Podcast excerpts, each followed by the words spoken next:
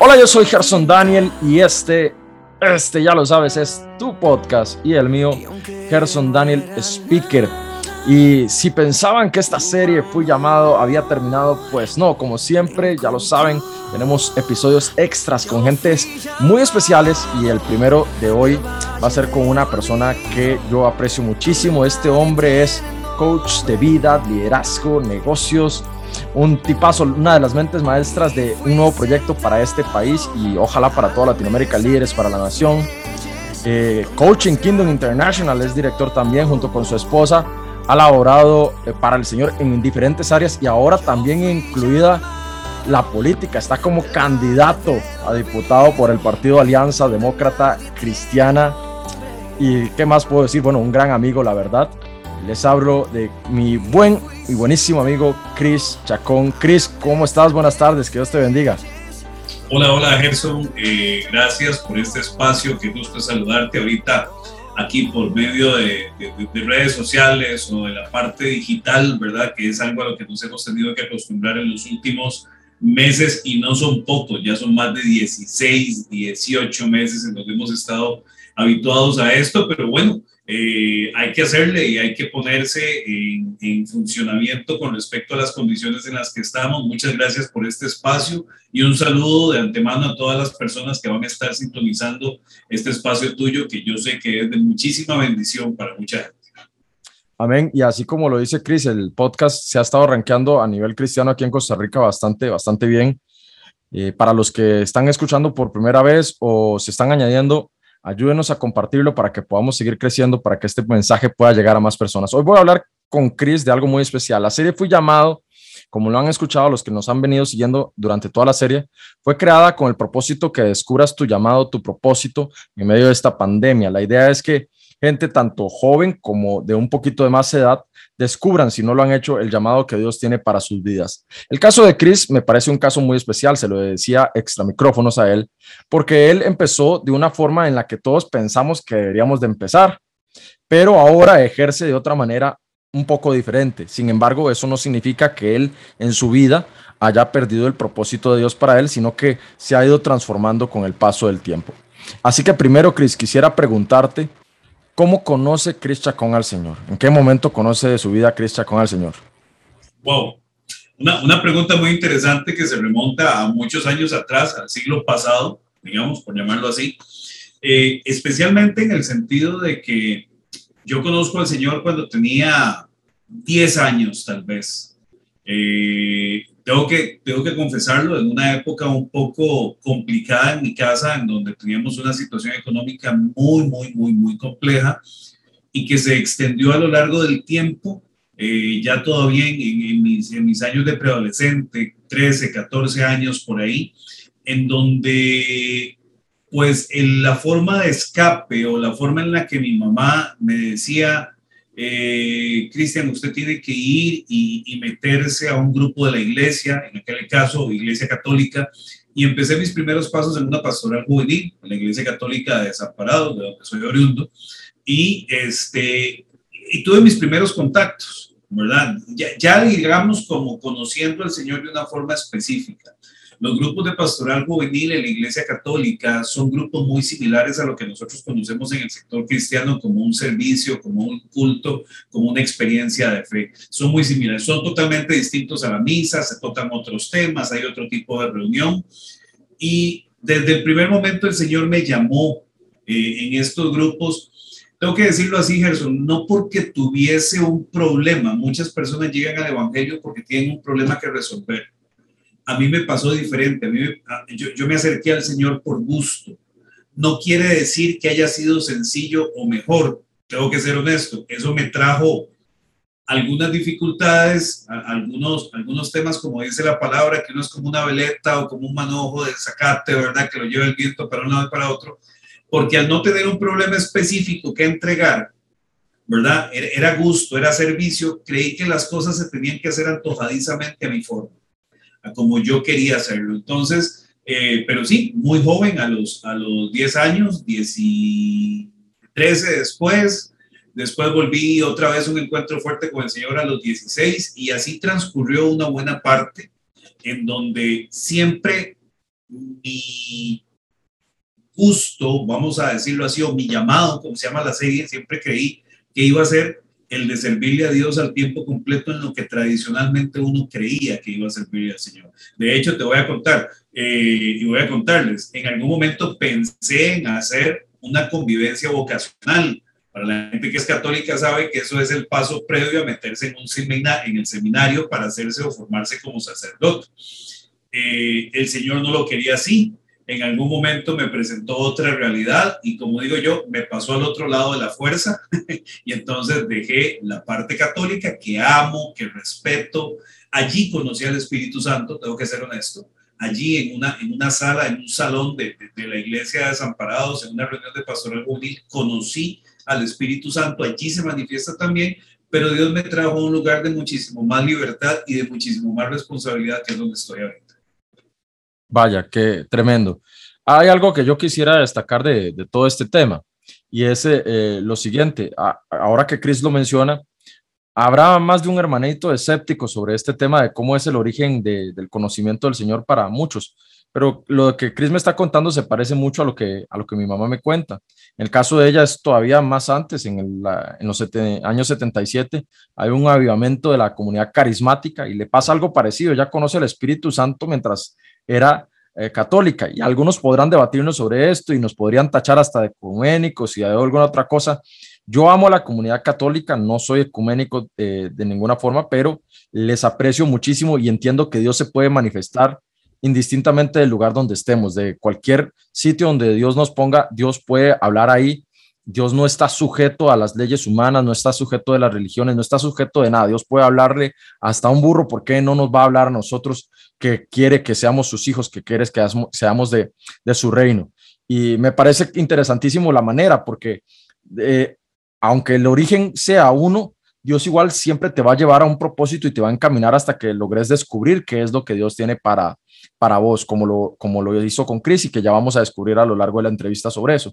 Pero antes, yo recuerdo, Chris, en alguna de nuestras conversaciones de esas que, que tenemos ahí de vez en cuando, eh, y, en, alguna conversación, creo que fue después de, de la radio, de algún programa que, que, grabamos por ahí, me comentabas que había sido pastor, precisamente, en, una iglesia cristiana aquí en San José.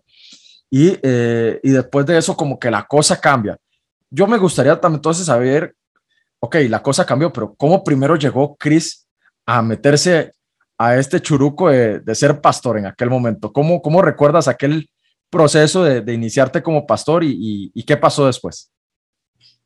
Sí, siempre, siempre ha sido interesante, eh, Gerson, en realidad, porque el, llamado pastoral no es un llamado convencional ni es un llamado que, llega porque se quiere, es un llamado que se trae. Eh, para respetar temas de, de, iglesia, de congregación, algunas personas podrán sacar conjeturas, tuvimos la posibilidad de pastorear lo, que, lo último que yo me hubiese imaginado, y eran niños. Teníamos la responsabilidad. Teníamos la responsabilidad. Yo, yo siempre decía, Dios es bromista. Cuando, cuando nosotros los pastores generales nos llaman, ya estábamos en un proceso, sentíamos el llamado, se nos había soltado palabra allí en la congregación sobre este tema y nos llaman para algo en lo que tal vez nosotros creíamos que, que iba a ser un, tema de, de, servicio, ya te digo, de trabajar, de ponerle, de, de, hacer lo que uno hace, de poner sus talentos a, la obra del Señor. Y, y, me acuerdo que la pastora me decía, este, vas a hacer algo que nunca has hecho, ¿ok? y me habla del tema del niño, yo inmediatamente me imaginé una bolita roja en la nariz, un pelo ahí de colores, zapatos, eh, porque yo, yo, decía, señor, sos bromista, lo mío siempre fue, fue jóvenes, pero no tan jóvenes. Siempre fue la juventud, pero no así. Eh, tengo que confesar, yo era como Herodes en aquel entonces, porque teníamos hija todavía, mi, mi, chiquitita, ¿verdad? Que ya hoy tiene 11 años. Eh, no teníamos. Entonces, para mí, el, escuchar a un niño llorando o verlo brincando o cosas de estilo, yo decía, wow, pero si el Señor me está llamando, esto lo aprendí de una, de una persona a la cual aprecio mucho, eh, que fue líder de esa iglesia y que me enseñó que cuando Dios te llama a servir, no te des el chance de decirle que no o de cuestionarlo.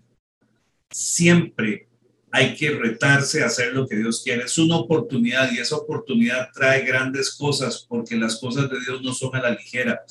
Eh, hablabas de, del tema político, ahorita, te lo, ahorita lo vamos a conversar de repente, pero, pero no es como cuando te metes a una asociación comunal porque querés, eh, no es porque te, como cuando te metes a un partido político tradicional porque querés, o, o, te metes a la junta directiva de la escuela porque querés. Cuando sos cristiano, cuando sos cristiana, sabes que es que hay algo que Dios tiene para tu vida. Entonces, lo peor que podemos hacer es decir no. Eh, es decir, ah, no, qué pereza, no lo voy a hacer cuesta, es complicado, pero así fue como empezó. Entonces, eh, esa fue la primera parte. Luego el Señor nos llama, eh, estábamos en un lugar que no era nuestra ciudad natal o donde, de donde provenimos, donde hemos vivido toda una vida, inclusive ya casados, ¿verdad? Eh, sino que estábamos en, en, otro sitio y el Señor nos llama y nos dice, ustedes tienen que hacer algo en su ciudad, en la ciudad de Desamparados.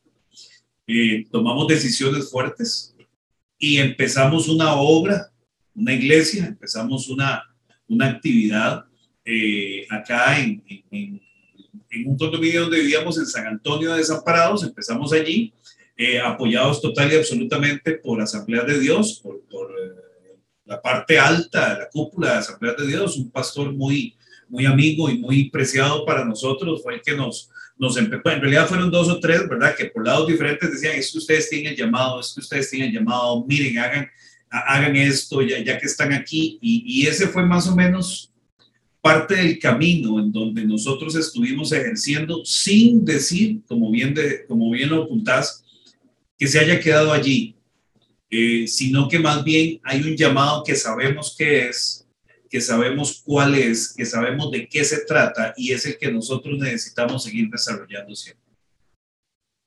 Tremendo, y eso es sí, increíble porque el descubrimiento del llamado muchas veces la gente lo da por sentado de que, ay, hoy me dijeron esto, entonces tengo que hacer eh, esto siempre y a veces no, a veces Dios va cambiando la hoja de ruta, eh, el mapa, el camino y, y vas descubriendo otros otros talentos, otras eh, virtudes, otras capacidades que tienes para poder eh, desarrollar tu llamado. Ahora, yo te llego a conocer por medio de, amigos también, por medio de lo que haces en, la radio, por medio también de, de, visión de impacto.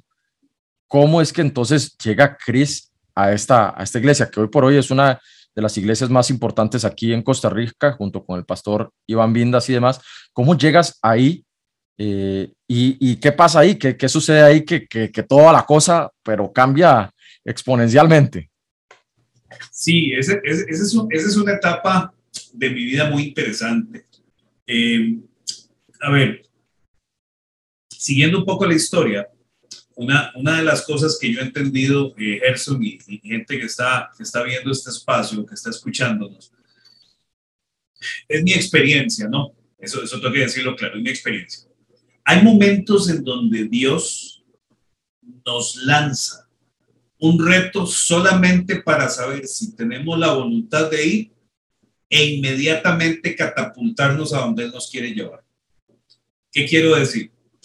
Eh, antes de llegar a este proceso de pastorado, en donde estuvimos dos años como directores de un ministerio infantil bellísimo, hermosísimo, creo que hicimos mucho para nuestro gusto, tal vez no todo lo que queríamos hacer o todo lo que planeamos en algún momento, porque Dios se atraviesa y nos cambia un poquito la ruta, ya antes nos había puesto un par de pruebas en donde al momento de decirle que sí, inmediatamente él se atravesaba y decía, dijiste que sí, ok, te llevo a este. Por, casualmente, porque a veces uno dice, mejor no. Y, Entonces, sí. como, como, que, como que estaba, es donde yo digo, Dios está tanteando el terreno para ver qué tanto querés eh, eh, participar o, involucrarte, qué, qué tanto querés, de verdad decís que querés servirme, de verdad dijiste que, que, que yo te sirvo, Señor, en donde tú quieras, a donde tú me llames, ¿verdad? Porque eso a veces se dice en un momento en los lanzamientos, en un congreso, se dice de una manera muy linda, pero de verdad tenés lo que se necesita para arrollarte las mangas. Bueno, eso es lo que Dios quiere probar. Y no estoy diciendo que yo sí lo tengo. No, no, no, no, para nada. Ha sido un proceso duro, difícil, del cual tengo que decir que, no puedo decir que estamos saliendo, pero el cual estamos empezando a recoger la cosecha de muchos años, en donde estamos viendo cosas. Pero bueno, para responderte eso, eh, pues tomamos la decisión, nos vamos para, para desamparados, abrimos, teníamos una casa en un condominio eh, grande, amplio, espacioso, eh, nos cabía la gente y empezamos a trabajar a nivel de iglesia y en ese tiempo eh, recuerdo que inmediatamente lo que sucedió fue que nos quedamos entre comillas sin cobertura. Coincidió que siendo yo director de planificación de Asambleas de Dios en aquel entonces, eh, estaba la efervescencia de los partidos políticos, se da la marcha, aquella famosa marcha para Jesús gigantesca, y un muy buen amigo eh, está como candidato de alcalde a la, ¿cómo se llama?, a la ciudad de Desamparados, eh, amigo de la pastoral juvenil, de, de, sentarnos después de misa, darle vueltas al parque y todo eso, entonces Fernando, como se llama él, me dice, mira, Cris, yo quiero que volvamos a soñar por desamparados, yo voy aquí, yo quiero que vos me ayudes, este es tu pueblo evangélico y, y metete, y, me meto. Si, si cuento todos los detalles se hace muy largo, pero bueno, me meto y conozco a Fabricio Alvarado y me, me conecto nuevamente con uno de los asesores del partido, a quien yo en algún momento específico, trabajando en un programa, en un proyecto muy político de cooperación internacional, que no sabía yo que eran mis primeros pasos en la política, eh, me, me, me, conecta con, con, Restauración Nacional y demás. Y entonces vos decís, ¿y eso qué tiene que ver con lo que estábamos hablando de visión de impacto? Bueno, que casualmente parte de lo que se estaba haciendo era creándose, eh, digamos, un equipo, un, comité o, o, llamémosle un consejo de pastores en donde ya yo asisto junto con mi esposa, con pastores de vida abundante de otras iglesias, y casualmente conocemos allí al, pastor Iván Vindas. Este, este asesor de Restauración Nacional nos comenta, nosotros le, conversamos, él se empieza, digamos, a congregar con nosotros en la, en la iglesia, estamos hablando de una sala, ¿verdad? Estamos en, en la sala en este momento, y nos habla de, eh, de, de, que, bueno, que sería interesante tener una cobertura que fuera desamparados, y hay dos opciones eh, una iglesia X que no voy a mencionar y visión de impacto. Se da la circunstancia de que lleguemos a conversar con el pastor Iván, a reunirnos con el pastor Iván. Nos reunimos un día, una tarde, y él me hace una pregunta primero. Y me dice, ¿vos sos pastor junior o pastor senior? A mí en lo personal esa pregunta se me hizo, pues, estoy en una iglesia, estoy entrando aquí bajo cobertura no puedo ser junior, tengo que ser senior, tengo que ser el encargado. Y entonces yo le respondo de conformidad, ¿verdad? Sin embargo, había algo aquí con esa pregunta, que es donde yo creo y le respeto un montón de los procesos a Dios. Había algo en esa pregunta que se quedó dando vueltas. En algún momento empezamos a sentir que lo que nos habíamos lanzado a hacer había sido no emocional, pero no estábamos preparados para eso volvimos a conversar con el pastor Iván, que ya se había convertido en nuestra cobertura, si íbamos y predicábamos, le comentábamos, si íbamos, eh, teníamos consejo de parte de él y demás. Y entonces le dijimos, pastor, creo que nos hemos equivocado, que este no es el proceso, que esto no era lo que teníamos que hacer. Si usted gusta, tómenos como miembros de su congregación. Y ahí es donde empieza toda la, toda la, la revolución, como dice el Waze, recalculando, ¿verdad? Empieza todo Porque inmediata, yo le digo eso, cuando usted me pregunta esta cosa, yo le respondo, pero yo siento que no. Y para no hacer el cuento muy largo, ingresamos a, e, él dice, con la sabiduría que yo sé que él tiene, que viene del Señor, él, viene y me dice, bueno, los voy a poner entonces en un grupo. Y ya mi esposa y yo habíamos hablado, volvemos a hacer todo el proceso desde donde veníamos, director de Asamblea de Dios, en la parte de planificación, miembros de Alianza Evangélica con la fundación que teníamos, ya habíamos sido candidatos a, a regidores en las elecciones, ¿verdad? Empezamos desde cero. Si es lo que Dios quiere y lo necesitamos para volver a hacerlo, empezamos desde cero y empezamos desde cero.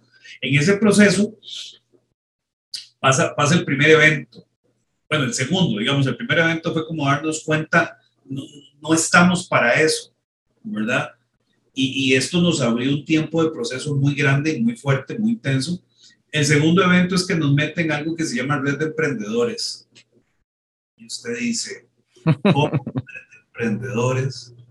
Yo era consultor en aquel entonces. Bueno, había dejado la consultoría y me había dedicado al pastoreo eh, puro y duro, ¿verdad? Aunque hacíamos actividades de capacitación, enseñábamos sobre finanzas en las iglesias, enseñábamos sobre planificación en las iglesias, pero lo veíamos muy ministerial. Y nos meten una red de emprendedores y yo decía, ¿cómo se come eso? en algún momento, para cerrarte este, este capítulo, eh, estamos en una crisis, eh, te voy a contar, nos quedamos sin carro, tuvimos que tomar la decisión de vender el vehículo, tuvimos que tomar la decisión inclusive de dejar el condominio, pero en algún momento estoy recogiendo en la parte más compleja, mi esposa que no estaba trabajando porque estaba solo estudiando en aquel entonces, eh, y tuvo, tuvo que volver a trabajar y voy yo a recoger a mi hija a la escuela, se viene un aguacero de aquellos, como los que caen a veces, duros, andamos sin paraguas, o sea, en cuestión de 5 o 10 minutos empezó a llover y entonces nos metemos debajo de una canoa, pero así literalmente amarrados contra la pared debajo de una canoa. Y mi, mi, chiquitina con mucho, con mucho miedo estaba en el kinder, ¿verdad? Seis años podría tener en aquel entonces. Y yo le empiezo a reclamar a Dios.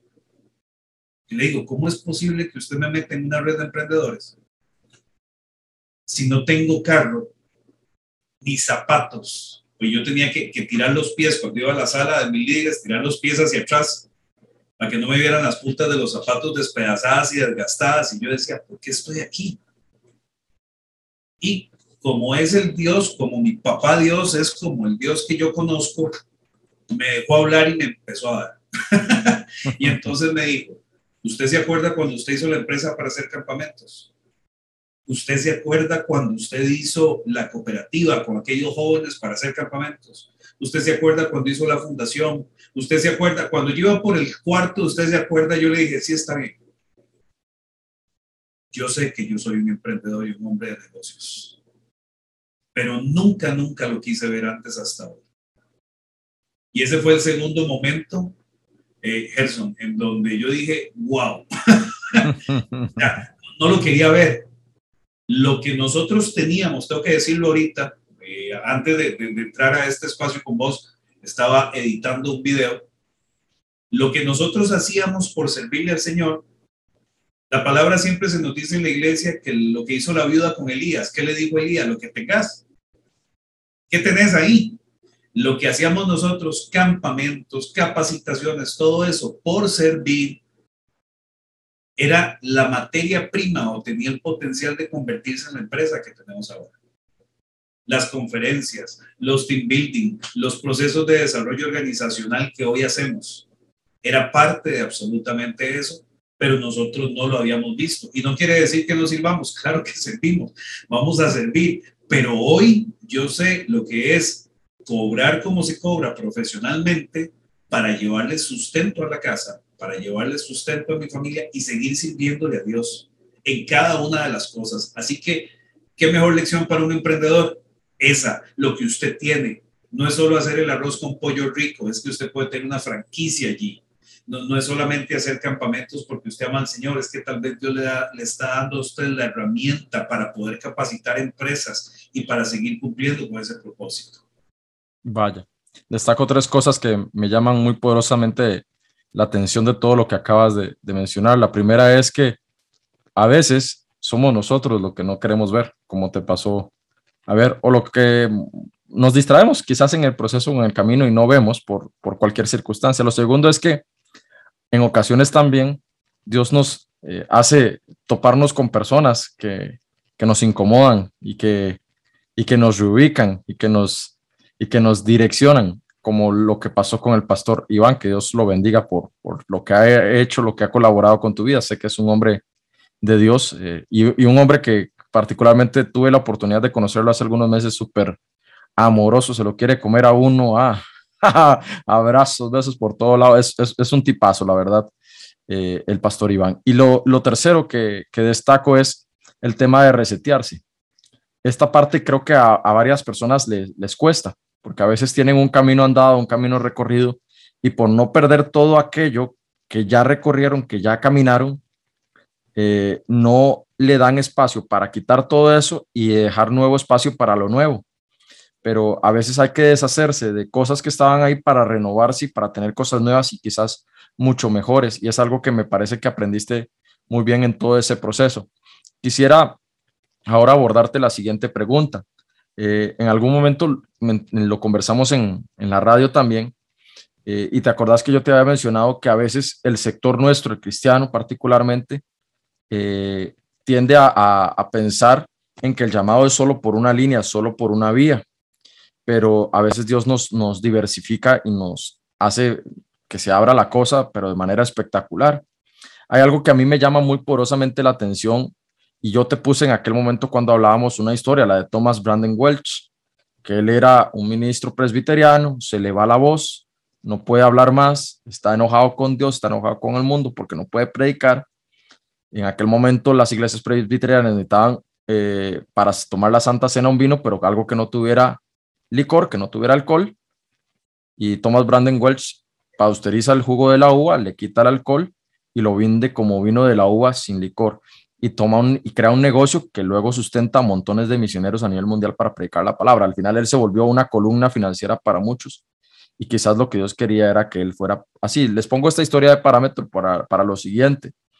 Eh, ¿Crees que el sector a veces se equivoca en, que, en, en, en, esto y crees que con nosotros como cristianos en general, jóvenes, adultos, ancianos, nos equivocamos a pensar que el llamado es solo de una manera y, que estamos cerrados y que no, o sea, cerrados en el sentido de nuestra mente se cierra a otras posibilidades? ¿Es esa una falencia que deberíamos de ir corrigiendo en el camino, Cris? Yo, yo te puedo decir, digamos, y, y les puedo compartir dos posibilidades lo primero es que existe o es necesario, Gerson, lo acabas de decir hace un rato, la capacidad de resetearse. Eh, es una habilidad, no es fácil. No, no, es fácil porque, porque requiere de mucho contacto con el Señor. Y a veces el contacto con el Señor, te voy a contar lo que me ha pasado a mí, hay momentos en donde yo nada más siento del Señor que Él me dice, siga, y yo, pero siga, ¿a dónde? y él solo dice, siga. No, no hay una señal, no se abrieron las nubes, no, no, no bajó una, no, no, no, siga. Y entonces usted empieza, pero yo necesito que usted me respalde. y, y, y, si no, ¿cómo sabes que empezaste el camino? Yo escribí en redes sociales hace poco que todo proceso tiene, tiene, o sea, para poder sacarle el jugo, ¿verdad? Y, y decir y cosechar, vos tenés, número uno, que abrazar el proceso, que caminar el proceso y atravesar el proceso. O sea, porque mucha gente lo abraza, lo camina y se devuelve o se queda ahí. No lo atraviesa. Tienes que atravesarlo, tienes que pasarlo para poder decir. Entonces, hay momentos en donde sí, eh, yo creo que hay algunas personas que son llamadas a otro tipo de actividades, porque al final de cuentas todos tenemos la gran comisión, ir a ser discípulos. Eh, de repente voy a entrar en una complicación. El Señor no me dice a mí que yo tengo una mega iglesia ni una mini iglesia, no me dice nada de eso, no me dice si es en línea, es satelital o es en la sabana subido ahí por donde estaba la cruz. Me explico. Nada me dice ir y hacer discípulos. Si me preguntas a mí, en mi pensamiento, yo quería tener 300 líderes, no más de 300, así una iglesia, un chapel estilo gringo, ¿verdad? En donde usted tenía 300 influenciadores que salieran a cambiar el mundo. Y, y, y lo sueño, no sé si algún día se va a dar. Pero independientemente de eso, yo, yo tengo que tener claro de que hay gente que es llamada para una cosa. Tenemos el mandato de hacer discípulos, de predicar el evangelio a toda criatura Y eso no nos lo quitamos nadie, sea usted pastor o acaba de recibir al Señor ayer. No nos lo quitamos. Pero hay algunos que de una u otra forma es como la parábola de los talentos, y voy a decirlo con muchísimo cuidado. ¿Qué pasó con el que tenía muchos? Se le tomó del que los escondió y se les puso. E, esto es como, como yo digo a veces en alguna conferencia, en alguna empresa, la paga del buen trabajo es más trabajo. Más en la iglesia. Entonces, el Señor sabe que si usted puede administrar o tiene la capacidad de administrar, te va a dar más. Por ejemplo, la radio. La radio yo no la esperaba, nunca la busqué. Y hay momentos en donde yo me siento con mi esposa y digo, en el día pienso en esto, esto, esto, esto, esto, esto, esto, y todos los libros te dicen que no debes hacerlo, que tenés que enfocarte en una sola cosa. Todos los libros en los que yo profesionalmente doy consultorías. Pero cuando le consulto al Señor, el Señor me dice, siga. Hoy te puedo decir que Dios ha vuelto a posicionarme, y digo vuelto, a posicionarme en lugares de donde yo no estaba antes o tenía tiempo de no estar antes, en un plano totalmente diferente. Cuando renuncié a aquellas cosas, Dios con el tiempo me dijo, venga otra vez. Te voy a poner un ejemplo solo. Banco Nacional, yo fui funcionario del Banco Nacional N cantidad de tiempo renuncio porque me pica, me, me, me, mueve el tema de los campamentos y hacer una empresa. Pero es que el Señor me dice, se acuerda, se acuerda, se acuerda, se acuerda. Estaba ahí, pero yo no lo quería ver. Yo quería ser un pastor tradicional y no estoy en contra de los pastores. Cada uno tiene ese llamado si Dios se lo ha confirmado. Y, y años después vuelvo al Banco Nacional como consultor, como conferencista, como, como un tipo que da capacitaciones, y, que puedo rajar conociendo, perdón la expresión, rajar, puedo, puedo presumir diciendo que yo era el empleado 9988 y con eso solamente en la entrada usted, todo el mundo en el banco dice, wow, es como, era como tener la camisa número 11 de Baristo Coronado ahí en el, el guindando. ¿Por qué? Porque entonces ya de una vez entras hablando con ellos del mismo lenguaje. Eh, allí es donde, donde e, esto a nivel profesional o a nivel, digamos, eh, comercial, de negocios, lo mismo me ha pasado a nivel ministerial. Lugares en donde yo dije, no, hoy el Señor me da la vuelta al tiempo en donde entras con muchísimo mayor fuerza y mucho más experiencia, más maduro, creo, eh, para poder asumir ahora sí lo que Dios verdaderamente quería. Y yo siempre se lo dije a mi esposa, eh, en los momentos de mayor crisis, yo le decía, es que es como que el Señor nos permite ver la ventana ver lo que va a pasar, no la cierra y que usted siga con la ilusión o creyendo que algún día va a estar ahí si es su voluntad. Con eso te respondo. Hay que orar mucho para saber que uno está en el propósito de Dios. Todos los días, eh, aunque suene exagerado, uno tiene que recurrir al, al Señor y decirle, Señor, decime si verdaderamente estoy cumpliendo con tu propósito porque esto es como jugar golf. Usted se desvía un, grado en el golpe de la bola y en vez de irse para allá, se va para allá.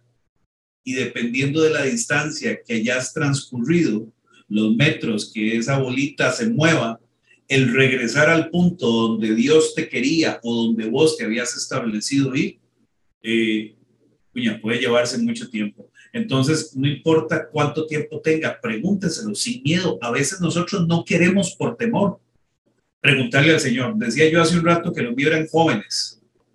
A veces yo no, cuando me decían, Cris, este, no, es que yo te veo como pastor. Yo decía, no, lejos de mí, Satanás, no, los míos son jóvenes, jóvenes, jóvenes. Y Dios me mandó a unos tan jóvenes que yo decía, híjole, ¿verdad? Porque así, funciona y, no desprecio, o sea, yo aprendí y amé tanto algunas cosas de allí, pero lo que voy es, no tengan miedo de preguntarle al Señor una vez más, por aquí, por donde estoy caminando, aunque tenga 30 años, aunque sea total y absolutamente exitoso en lo que estoy haciendo, ¿es donde me quieres? ¿O hay otro lugar? Si el Señor te quiere ahí, te va a seguir ahí. Pero puede que ya ahí hayas cumplido tu proceso Puede que ya sea Moisés cuando el brillo de su rostro se empezó a acabar y ya el Señor quiera llevarte a otro lado. Eso se llama muchas veces eh, salir de la zona de confort y empezar a caminar por un lado totalmente distinto. Entonces, oración constante. Normalmente no queremos, Gerson, perdón que insiste, que reitere, normalmente no queremos. Y si Dios me dice que no es aquí, que tengo que aprender algo nuevo, yo siempre se lo digo a la gente cuando, cuando estamos hablando de finanzas. Y si Dios como al joven rico te pide todo lo que tienes, hmm. entonces a veces hay gente que esas preguntas no las hace y usted dice, no, mejor Señor, no hablemos de esa, diezmo, ofrendo y sigo. Pero ¿y si el Señor te lo pide? ¿Qué tenemos para decirlo? Y no creas, yo siempre tengo ese, ese temor santo, pero siempre le pregunto, decime que estoy en el lugar correcto. Más que querer pastorear, que amo, predicar, preparar sermones, preparar mensajes, lo amo, eh, cuidar a la gente, escuchar, ver cómo se desarrolla. Yo quiero estar en el lugar donde verdaderamente soy efectivo de acuerdo a su propósito. Y creo que hacia ahí es hacia donde he estado caminando. Vaya, me gusta esa última frase con la que cerraste esta parte de la entrevista. Yo quiero estar y ser efectivo en el lugar de acuerdo a su propósito. Oiga, ponte en eso para las redes sociales, que quiera retitearlo ahí. quiero estar en el lugar donde Dios me quiere para ser efectivo de acuerdo a su propósito. Hay algo que me llama muy poderosamente la atención y es el tema del enfoque, porque efectivamente cuando uno lee muchos libros, le dicen, si usted tiene cinco árboles y los empieza a talar todos al mismo tiempo, va a tardar más que si usted va uno por uno talándolos hasta llegar a completar los cinco, si usted se enfoca en uno por uno primero. Pero Dios tiene algo que se llama la multiforme sabiduría de Dios. Dios es capaz de que abarques tantas áreas impensadas para vos porque Él es el que llena el vaso. Tú eres el vaso, pero Dios es el que da la medida justa, Dios es el que da la capacidad, Dios es el que te respalda. Algo que también me gustó de lo que comentaste y que creo que es bueno que hagamos énfasis en esto, es el tema de, preguntarle a Dios, de orar al Señor y ver el respaldo de Dios. A veces eh, somos como aquellos que se dan de cabezazos contra la pared. Le dan, le dan, le dan, le dan, le dan y le dan. Y, y nada. Eh, y algunos eran tan, tan tercos en darle cabezazos a la pared que hasta rompen la pared, pero ¿cómo queda tu cabeza después de todo eso, verdad? A veces hay que entender que el, que el camino es por otro lado. Y te, y te me adelantas porque después de esta serie se viene una que es sobre la oración, así que para los que me están escuchando, no se la pierdan, va a estar, va a estar buenísima. Quiero preguntarte ahora, ya viendo todo esto, ¿cómo, cómo llegas hasta este punto?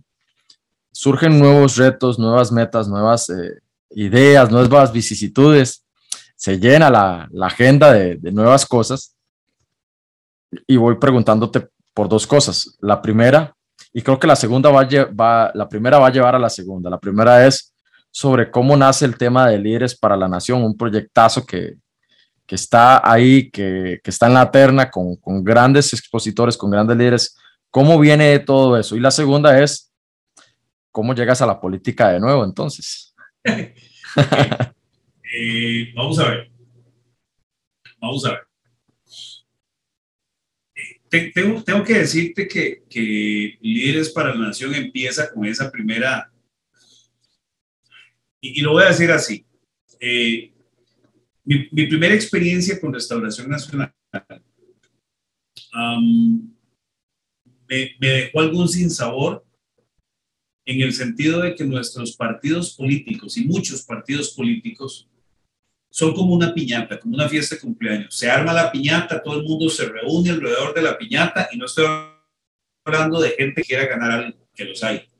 Se revienta la piñata, que es el día del proceso electoral, se acabó y todo el mundo se va. Todo el mundo sale corriendo. Y después hay que volver a armar todo otra vez. ¿Por qué? Porque no existen procesos.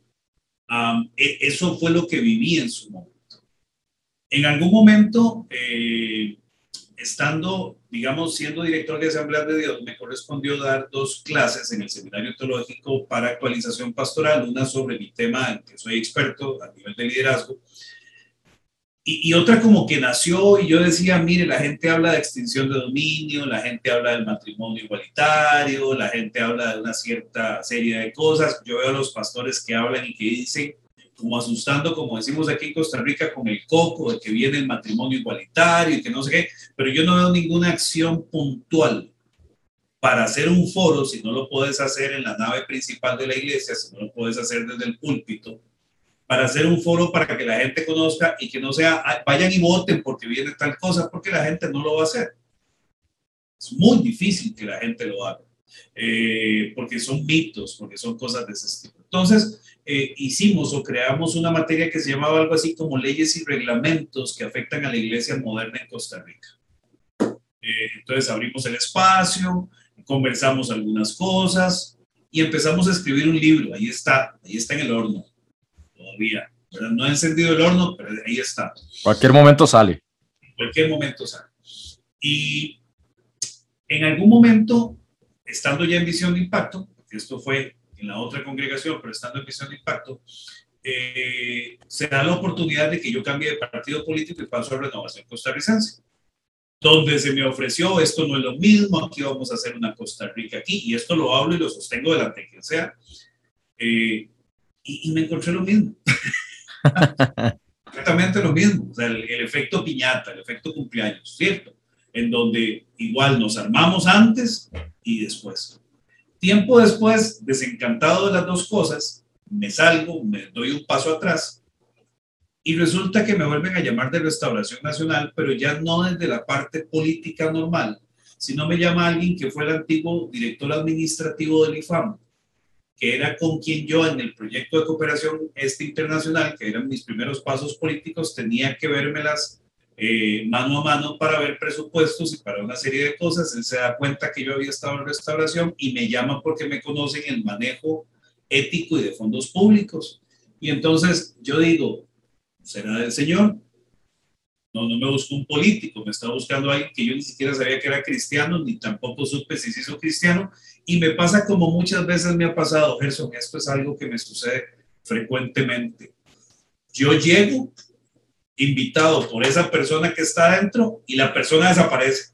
Se va, la echan, cualquiera de los casos. Y, y el que sigue soy yo. Historias de la vida real. Pasa mucho.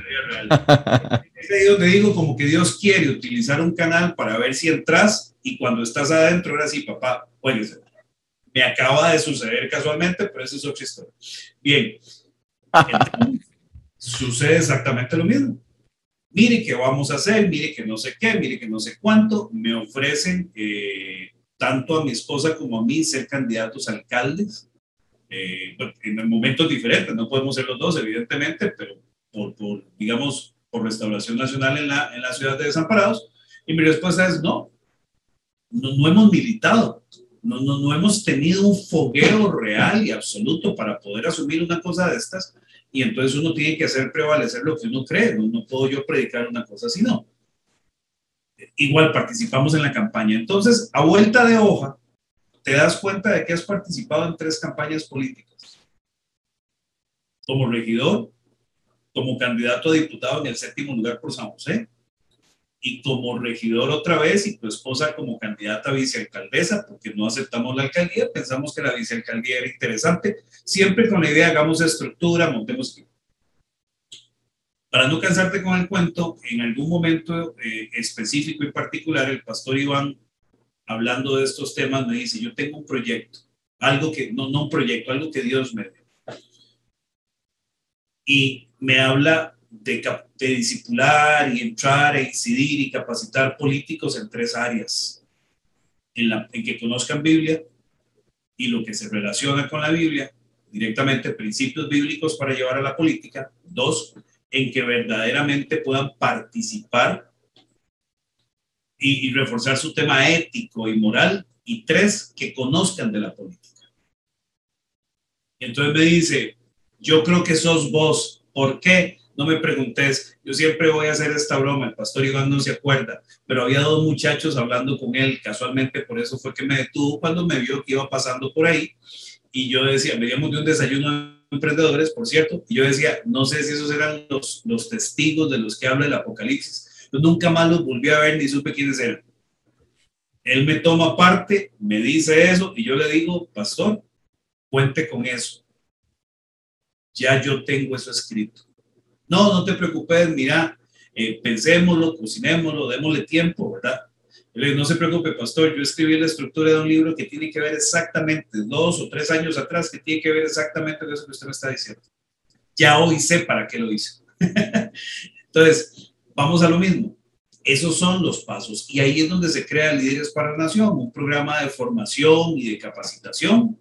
Formamos para enseñar a vivir, capacitamos brindando herramientas para que los líderes que van a estar tengan principios y valores fundamentados en la palabra de Dios, que es lo que crean los valores de una sociedad, y que tengan herramientas para cualquier lugar en la sociedad donde están. El programa hoy está en la coyuntura política, pero pretende ir a la educación, pretende ir a, los, las artes, a la televisión, a cualquier lugar donde haya un líder, eh, va a haber un programa específicamente hecho para ellos. Y ahí es donde viene lo que vos decías, dos preguntas en una, no se vale, eso es el combo. Eh, dos preguntas en una, y es donde viene la política en mi llamado político. para las elecciones municipales eh, anteriores, eh, y nosotros recibimos una palabra. Bueno, mi esposa está como candidata a alcaldesa, ¿verdad? Y una de las cosas que, que, me han logrado guiar a mí y que me ha permitido testear el tema de los profetas, que hay gente que no cree, y hay profetas de profetas, es que hemos recibido palabras de gente que viene desde cualquier lugar del planeta, que yo ni siquiera tengo la menor de quiénes son, y que te hablan lo que estás viviendo y en lo que te vas a convertir. Y eso yo lo respeto montones. Vino un señor de España igual voy a reservarme el nombre.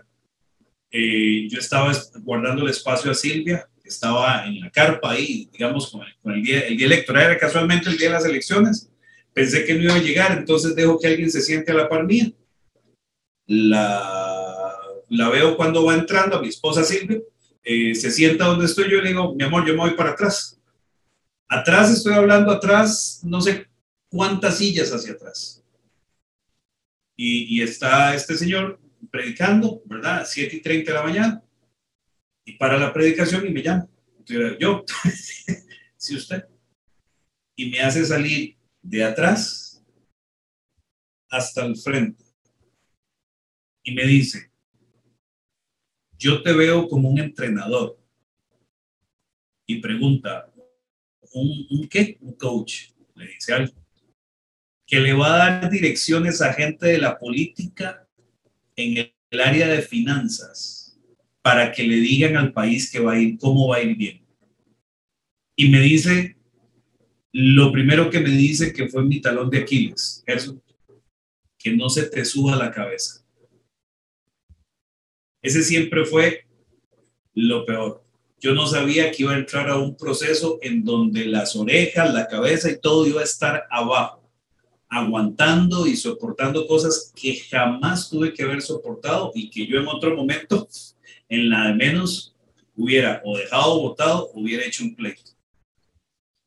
Para que Dios me diera las herramientas para estar en ese momento. Y en ese proceso, que ha sido de dos años, un día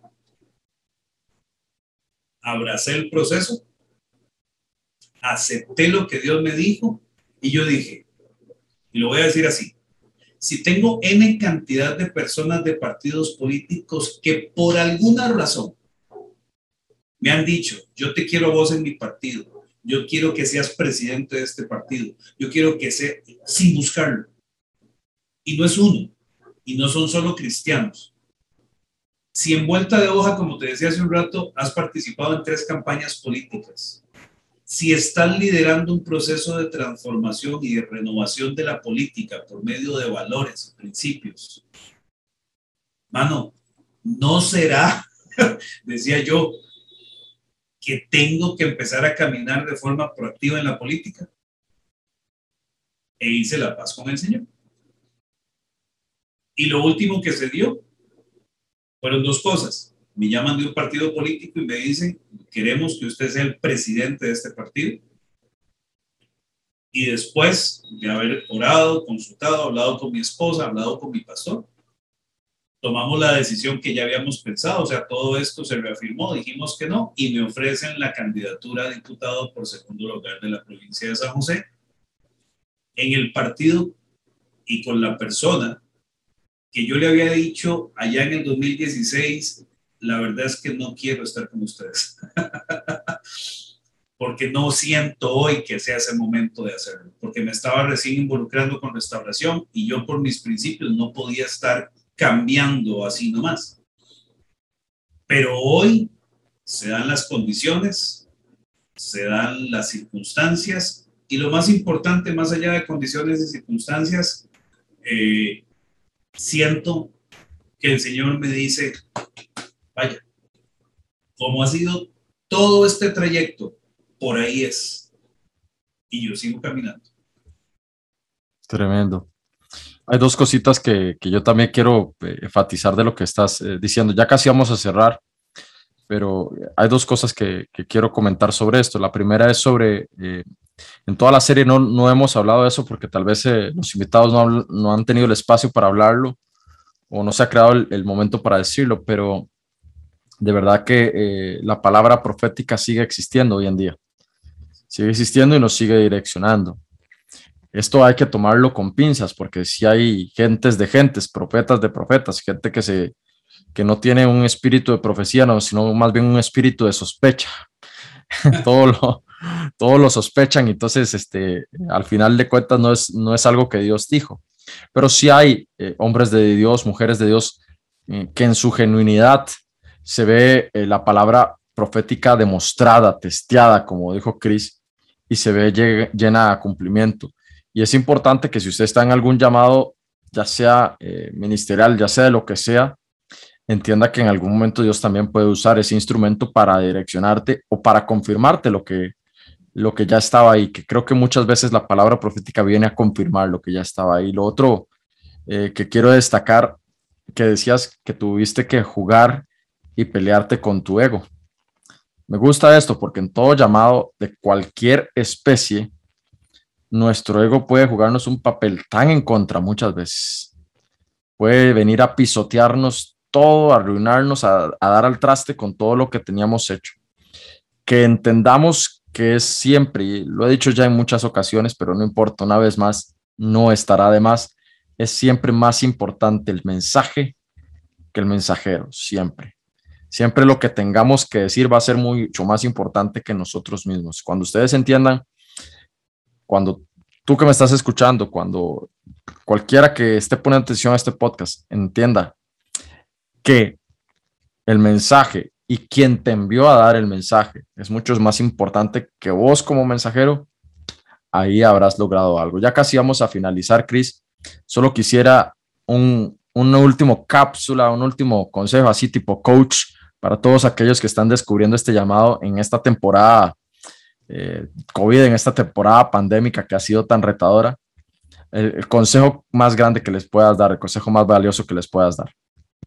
Wow, quiero decir dos cosas muy rápidas. Eh, lo que hablabas del ego. Leí una vez en un libro que el ego es como un torpedo submarino que puede volarse y destruir un barco sin que te des cuenta. Por eso la palabra de Dios nos dice muchas veces que no hay que ser sabios en nuestra propia opinión. Nos habla de lo que le va a pasar a la gente con dura serviz, ¿verdad? Entonces eso es para tomar en consideración. Ahora un, un consejo, digamos, de propósito. Cada uno y cada una vino con un propósito. Está en nuestro ADN. Hasta que no lo cumplamos no vamos a ser verdaderamente plenos. El propósito de Dios, de acuerdo a mi experiencia, solamente se puede descubrir con muchísimo, muchísimo, muchísimo tiempo de dedicación, no a la oración, que sí se ocupa, ojo que lo voy a decir, pero es a ti mismo. Dios puede tener un propósito maravilloso para tu vida, pero si no te estás cuidando, si no te estás hablando, si no te estás cultivando personalmente, como digo yo en algunas frases, ¿cómo vas a estar preparado para estar preparado cuando llegue el momento? Porque yo tengo que estar preparado para estar preparado. Hoy yo estoy asumiendo los retos que estoy asumiendo en mi vida. Eh, espero que me vaya muy bien. Eh, espero poder hacer grandes cosas, pero porque ya estoy preparado, me sentí preparado por lo menos para asumirlo. Sé que me falta muchísimo más. Pero si no me dedico a eso, Dios no lo va a hacer. Dios no va a poner un chip en nuestra mente, aunque estemos en el año 2785, para que ya usted tenga eh, eh, todas las habilidades y todas las cualidades. Eso no va a funcionar. Yo tengo que estar listo y tengo que autoconocerme constantemente, tengo que buscarme. Yo te voy a decir algo, eh, Gerson, yo soy modelo 73. Estoy a punto de cumplir 49 años en el momento en que estamos haciendo esta grabación. Yo conocí mi propósito hace cuatro años. Quiere decir que pasé prácticamente 44 años de mi vida divagando, exitoso en muchas cosas, hice cosas grandes de las cuales yo digo, wow. Asumí un proyecto de cooperación internacional cuando me lo ofrecieron, porque fue solamente de Dios, gracias a Dios, lo asumí, lo tomé, ejecutamos 13 millones de euros y nunca ninguna comisión de ingreso o gasto público llegó a pedirme porque las cuentas fueron cerradas perfectamente, tanto nacionales como europeas. Pero esos son los talentos que Dios te dio. Pero si yo no asumo ese reto, me decía un pastor amigo en aquel entonces, Cris, qué bueno, eh, te van a dar el trabajo. Y yo le decía al pastor Jaime Villanueva, lo, lo, aprecio mucho, por eso digo el nombre. Es un milagro en proceso. Y él se reía, ¿cómo un milagro en proceso? Le digo, sí, porque yo me puedo pasear en él. es un milagro cuando se dé, porque me están ofreciendo las cosas, me están pidiendo las cosas, pero puede que yo haya algo que no sea adecuado. Entonces, Dios, el proceso que depositó en Gerson, en Cris, en cualquier persona que nos esté viendo, solamente se va a poder cumplir en el momento en el que yo lo asumo y yo trabajo para él. Y yo trabajo por él. Pero tengo que conocerlo tengo que buscarlo, tengo que saber si el proceso llegó ya y no te preocupes, Dios te va a decir cuando ese proceso o cuando ese propósito ya aquí terminó y hay otro más grande, hay otro más novedoso, porque así es mi Dios, ese es el Dios que yo conozco. El que, el que te dice una cosa y te reconfigura y te pone otra, porque en esta ya cumpliste o porque aquí estabas recibiendo única y exclusivamente el entrenamiento para poder ir y llevárselo al otro lugar. ¿Cómo encuentro mi propósito? Fácil, está en el ADN. Yo, tengo un seminario de coaching sobre, sobre ese tipo de cosas. Número uno, tiene que ver con lo que yo haría toda una vida gratis. Así, lo que me sale fácil. Son, son, son nueve, nueve formas de identificarlo, pero lo voy a decir así. Lo que me sale fácil, lo que yo veo, las cosas que para mí son evidentes y que tal vez otra gente dice, no sé si a vos sos, sos bueno en matemática, pero a veces yo me quedo una, dos, tres, y hay gente que lo hace rápido y no quiere decir que tengan que ser maestros de matemática. Estoy diciendo que, es fácil, que, que, ves cosas, que lees, que podés crear, en donde invertís tu tiempo creativo. Líderes para la nación, que es una fortaleza mía el tema de capacitaciones todo el momento creativo que yo he desarrollado con respecto a eso y lo cual invierto es porque tiene que ver con mi propósito. Y cuando uno eh, toma todas esas cosas y dice, y aquí quiero cerrar hablando de dos personas, de, dos, de dos tipos, y, y dice, wow, eso era. Decía Miles Monroe que uno de los grandes problemas que tienen algunas personas que tienen muchas habilidades es que no saben cuál poner al servicio de Dios. Entonces, eh, cuando vos sabes teatro, cuando aprendiste a tocar guitarra solo, cuando programas computadora solo, cuando puedes escribir, cuando cantas, cuando aprendiste a manejar solo, vos decís, ¿y para qué sirvo? Cuando dibujas, yo soy buenísimo dibujando, tengo que decirlo así. Y, y, la gente puede entrar a mis páginas, en mis redes sociales, a buscar mis dibujos. Hace no sé cuántos años no toco un lápiz para dibujar. Y decía Miles Monroe, algún día esa capacidad que Dios te dio, no te frustres, esa capacidad que Dios te dio, vas a saber por qué la tenés que sacar y para qué la vas a sacar. Yo aquí estoy a la expectativa para ver por qué. Pero la capacidad creativa de enseñar, de compartir, de hablar, de crear, de todo eso, es la que estoy poniendo al máximo, máximo esfuerzo. Y el otro del que quiero hablar es de Steve Jobs. Ya se murieron ambos que decía que nosotros teníamos que caminar tanto, tanto, tanto el camino hasta que un día volvíamos a ver para atrás y podíamos ver cómo todos los puntos se unían en lo que vos ibas a hacer. Steve Jobs no conocía a Dios. Bueno, lo lamento por él. Yo sí lo conozco y yo de vez en cuando me tiro a ver para atrás y yo digo, mira, es que solo Dios, solamente, solamente. Cuando tú estás caminando bajo o en el propósito que Dios puso para vos, porque ya lo conociste dijiste, wow, aquí es, las temporadas se abren van a ser difíciles, van a ser complicadas, pero otras van a ser como un paseo en bicicleta por el campo, en donde usted va a decir, verdaderamente hoy estoy haciendo lo que Dios me trajo a hacer y me tiene pleno. Eso es lo que Chris Chacón hace desde hace cuatro años. ¿Hubiera querido saberlo antes? Claro, claro. Si alguien tiene 20 años y está escuchando este podcast, métase Señor. Eh, a veces muy, digamos, resignadamente decimos, bueno, es que todo es en el tiempo de Dios, claro, es en el tiempo de Dios, pero como yo no soy Dios, yo no sé si mi tiempo era de 20 y Dios ha tenido que hacer un trabajo enorme, inmenso para traerme otra vez, porque Él restaura todas las cosas. Así que Él me vuelve a poner en el camino por el cual Él sabe que yo soy bueno y sabe que para eso me trajo. No eres un accidente, Eres alguien que tiene un propósito divino y que si no lo cumples tú, me decía una vez el pastor Iván, Dios va a tener que esperar a otro para que lo cumpla.